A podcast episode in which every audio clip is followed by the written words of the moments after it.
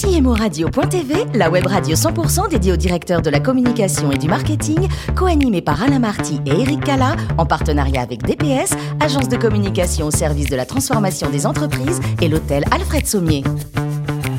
Bonjour à toutes et à tous et bienvenue à bord de CMO Radio.tv. Vous êtes plus de 11 000 directeurs de la communication, du marketing et dirigeants d'entreprise abonnés à CMO Radio.tv. Merci d'être toujours plus nombreux à nous écouter chaque semaine. Vous pouvez réagir sur nos réseaux sociaux et notre compte Twitter CMO Radio-du-bas TV. Pour co-animer cette émission, j'ai le plaisir d'avoir à mes côtés Frédéric Clippé. Bonjour Frédéric. Bonjour Eric. Président de l'agence de communication et de publicité 360 DPS. Frédéric, nous avons le plaisir aussi de recevoir aujourd'hui, j'allais dire en confrère, un ami, c'est Richard Fremder, professionnel de la communication, historien de formation et auteur du livre Napoléon à la plage, un stratège dans un transat publié aux éditions Duno. Bonjour Richard. Bonjour Eric, bonjour Frédéric. Merci de nous faire le plaisir d'être avec nous pour nous parler de, ce livre, mais intéressons-nous d'abord à, votre parcours, puisque vous êtes docteur en histoire, licencié... Doctorant. Doctorant, en histoire. Je suis pas allé au bout. D'accord, j'avais un petit peu anticipé, mais c'est jamais fini quand on est doctorant, on, on, peut y arriver. Licencié en histoire de l'art, là c'est bon. Vous n'avez pas choisi de faire carrière dans l'enseignement ou la recherche, mais plutôt dans le monde de la communication et de l'entreprise. Pourquoi? Vous avez trois heures. euh, parce que j'aurais adoré prof, c'était formidable à une époque où Internet n'existait pas, où les élèves étaient euh, gentils.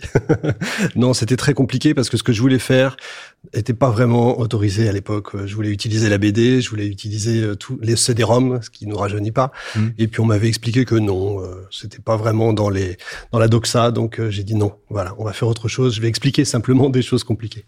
Et vous avez travaillé notamment pour la communication du groupe euh, La Poste. Ensuite, vous avez une enrichissante expérience de directeur adjoint de l'agence de communication de la commune d'Issy-les-Moulineaux auprès du maire qui est toujours en, fonction, d'ailleurs André Santini. Vous y restez, vous, cinq ans avec, avant d'aborder un nouveau cycle de, de cinq ans dans la communication des chambres de métiers de l'artisanat. Vous nous racontez un petit peu tout ce parcours très diversifié? Oui, alors effectivement, le, groupe La Poste, j'étais, euh, j'avais la chance, euh, j'ai eu la chance d'intégrer le groupe. Alors ça va faire sourire beaucoup aux nouvelles technologies. Alors nouvelles technologies et La Poste, ça fait toujours sourire, mais c'est encore une fois une époque ancienne où Internet venait à peine d'apparaître euh, et on lançait La Poste.net à cette époque-là. On lançait les 1000 bornes Internet dans dans les bureaux de poste. Alors c'était absolument dément. On a eu des anecdotes très drôles. Un jour, on a reçu un appel, je me souviens dans les bureaux, qui nous dit voilà, on a reçu avec Alexandre du Sud, on a reçu votre nouveau téléviseur là, c'était des iPad, des, euh, moquez pas des iMac. Hein. je ne moque pas du tout, mais euh, c'était tout à fait charmant. On a reçu au nouveau téléviseur, là, mais il manque que la télécommande. Alors, euh, on savait pas trop ce que c'était. Et puis, alors, à force de lui, de lui poser des questions, on comprend que c'est effectivement les iMac. Alors, on lui, ah, mais on connaît pas la marque APPLE. Enfin, bon, bref, c'était compliqué. On lui dit, mais vous allez pouvoir aller sur Internet. Mais c'est quoi Internet? Vous allez faire un site. Ah, mais le site archéologique, il est juste là. D'accord. Vous pouvez aller voir le maire parce que le maire aura certainement des choses à faire. Ah, mais le maire, c'est moi. Donc, c'était vraiment, voilà. On vivait une époque où 300 000 postiers, c'est euh, presque un petit pays quand même. C'est des gens qui, on va entre ceux qui connaissent Internet et les nouvelles technologies qui sont presque des hackers à ceux qui savent pas ce que c'est qu'un ordinateur. Donc on a eu cette chance-là de d'amener les postiers et puis un peu la France aussi à Internet. C'était fantastique. Et du coup, bah, j'ai euh, eu la chance de croiser la ville d'ici des Mounio après, mmh. ville éminemment euh, high-tech, qui a été une des premières, une des, des pionnières dans, dedans.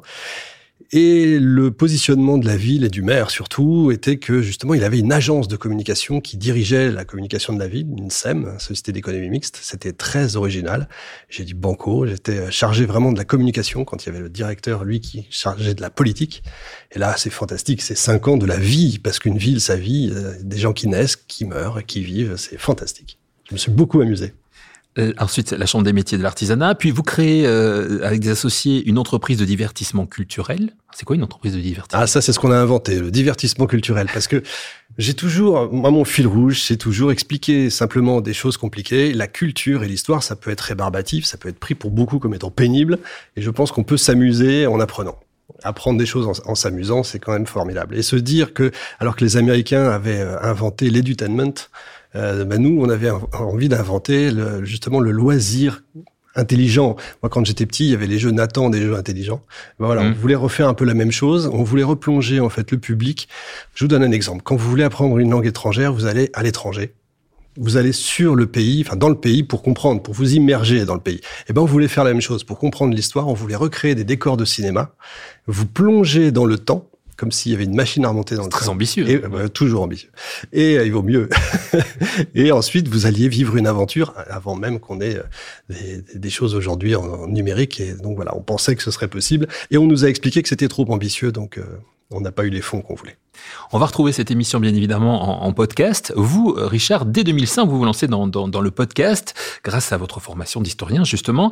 Est-ce que vous avez d'entrée perçu que ce format était voué un bel avenir? Oui, oui, parce que j'ai très vite compris que euh, le public était en train de changer, que le consommateur était en train de devenir un consommateur, qu'il allait avoir le choix, qu'il y avait les premiers, euh, les premiers programmes VOD euh, en vidéo, et c'était logique que le son allait suivre. Moi, j'ai beaucoup grandi avec la radio, évidemment, vu mon âge, mon grand âge, et je me suis dit, mais le podcast, c'est formidable, ça va peut-être devenir le blog de demain, c'est-à-dire que n'importe qui, à l'époque, c'était très facile déjà de faire de la radio et que, en fait, ensuite, les entreprises allaient pouvoir même devenir leurs propres médias. Et ça, c'était assez nouveau. Et je me suis dit, mais il faut se lancer avant même que les radios se lancent. J'ai vraiment misé dessus. Je crois que j'ai raison. Oui, et votre podcast est couronné de succès, je crois qu'on peut le dire. Le nom de... Alors, Timeline, 5000 ans d'histoire. En fait, on raconte l'histoire, effectivement, euh, sur une heure, toutes les semaines. Voilà, et ça vous a amené à rencontrer des éditeurs et du coup à écrire des livres. Et le dernier, je le disais au début, Napoléon à la plage, un stratège dans un transat aux éditions Duno. Mais je vais laisser Frédéric vous poser des, des questions autour de tout cela. Des questions autour du marketing, bien sûr, puisqu'on parle de Napoléon. Évidemment. Bien sûr. la stratégie surtout. Exactement. Richard, quels sont les parallèles que vous faites entre l'empereur et la communication alors, euh, j'allais dire une horreur peut-être, mais je pense qu'après Jésus-Christ, le plus grand communicant de l'histoire, c'est Napoléon. En tout cas, l'homme qui a le plus communiqué, qui a fait le plus de propagande, finalement, c'est lui, parce qu'il a inventé, après Jules César et après bien d'autres, il a inventé la propagande, le moi-je, euh, à embellir ses victoires, ses batailles, même celles perdues, il, a réussi à contourner et embellir, mais c'est le plus grand communicant qu'on ait, qu'on ait eu depuis très longtemps. D'accord, donc c'est l'homme en fait. Ah mais bien sûr, bien sûr, il avait compris très tôt à une époque où les journaux, on a eu la révolution juste avant, les journaux ont explosé et il s'est rendu compte que la France, qui quand même comporte à cette époque-là beaucoup d'illettrés, les gens étaient quand même très intéressés. Euh, il y avait les lecteurs qui, euh, donc, qui, qui, qui, parlaient, qui, qui, lisaient tout haut forcément les journaux et les, les, les Français étaient très intéressés. Il s'est dit, il y a quelque chose à faire là-dessus. Et il a très vite compris, c'est son, c'est son armée spéciale. Vous qui parlez l'empereur dans le texte, selon Napoléon, quels seraient les axes d'amélioration que le monde de la communication pourrait embrasser aujourd'hui? Je, je, crois que ça a même dépassé ce que Napoléon, ce dont Napoléon aurait rêvé, c'est-à-dire qu'aujourd'hui, euh, on est même capable de donner des informations dont lui aurait rêvé, ou Fouché même, son, son, son, ministre aurait rêvé. C'est-à-dire que c'est assez incroyable. Ça, je pense que ça a dépassé.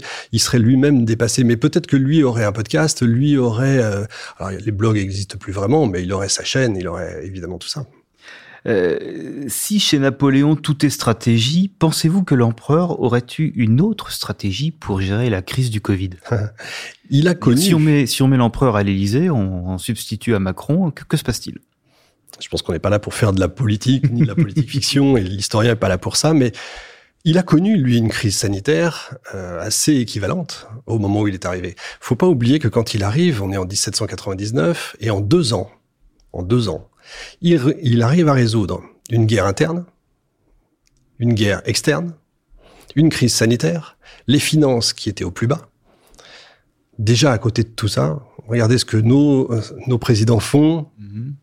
Au moment d'écrire ce livre, justement, la, la, crise était là et je me disais, mais c'est quand même incroyable tout ce qu'on vit aujourd'hui. Est-ce que lui aurait fait Il a résolu des, les crises sanitaires. Tout simplement, il a pris les choses à bras le corps. On est aussi dans une autre époque, donc on peut pas comparer. C'est évidemment pas comparable. On est dans, à une époque où on se soucie pas de la mort de la même façon qu'aujourd'hui. Aujourd'hui, vous avez un mort euh, de l'armée française, euh, ça fait la une des journaux, un mort en mission. Imaginez euh, la campagne de Russie, ce serait pas possible, mm. ce serait inimaginable. On vit la mort de, de façon totalement différente. Aujourd'hui, la mort est pas concevable puisqu'on pense qu'on est tellement fort qu'on peut combattre la mort. Puis nous ne sommes pas dans une démocratie. Vous voulez dire aujourd'hui ou à l'époque À l'époque. on pourrait en parler pendant deux heures, mais attention, c'est pas non plus une dictature militaire. Non, certes. Euh, alors, on connaît les grandes victoires, mais aussi les grandes défaites militaires de Napoléon, Waterloo, Morne-Plaine. Vous dites que ces plus grandes défaites sont d'ordre économique.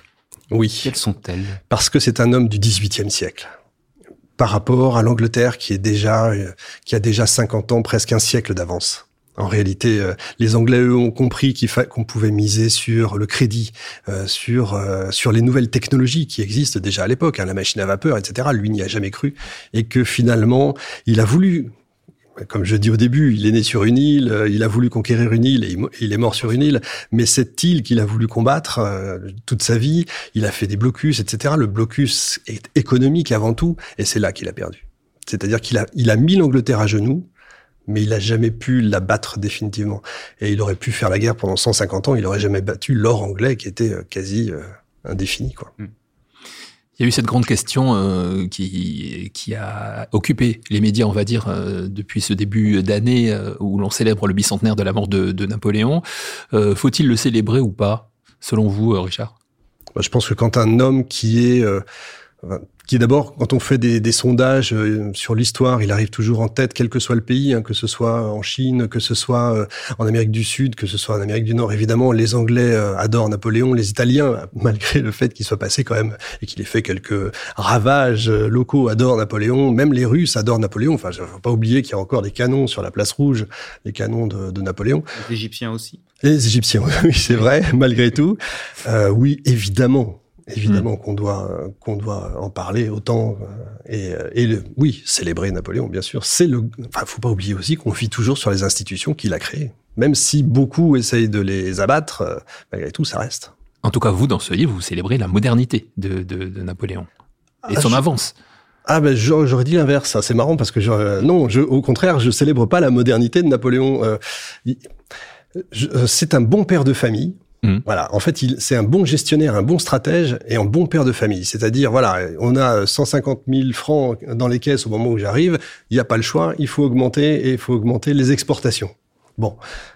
Mais c'est pas être moderne, ça. Mmh. Par contre, il est moderne dans le fait, effectivement, d'appliquer et de faire table rase et de faire du nouveau. Mais il fait pas tellement du nouveau, puisque finalement, c'est une époque où on adore les, euh, les Romains, Rome, et il fait ce que faisait Rome.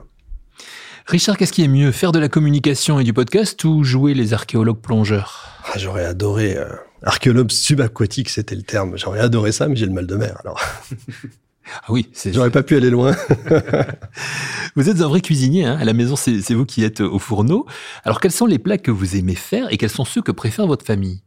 Moi, je crois que j'adore la famille et, moi, on adore les plats du terroir, les vrais plats en fait euh, qu'on fait forcément euh, patrimoine, etc. Donc euh, blanquette de veau, un bon bœuf bourguignon, un pot-au-feu, il y a rien de mieux, avec des bons produits. Et vos enfants aiment ça aussi, bien sûr. Mais bien sûr.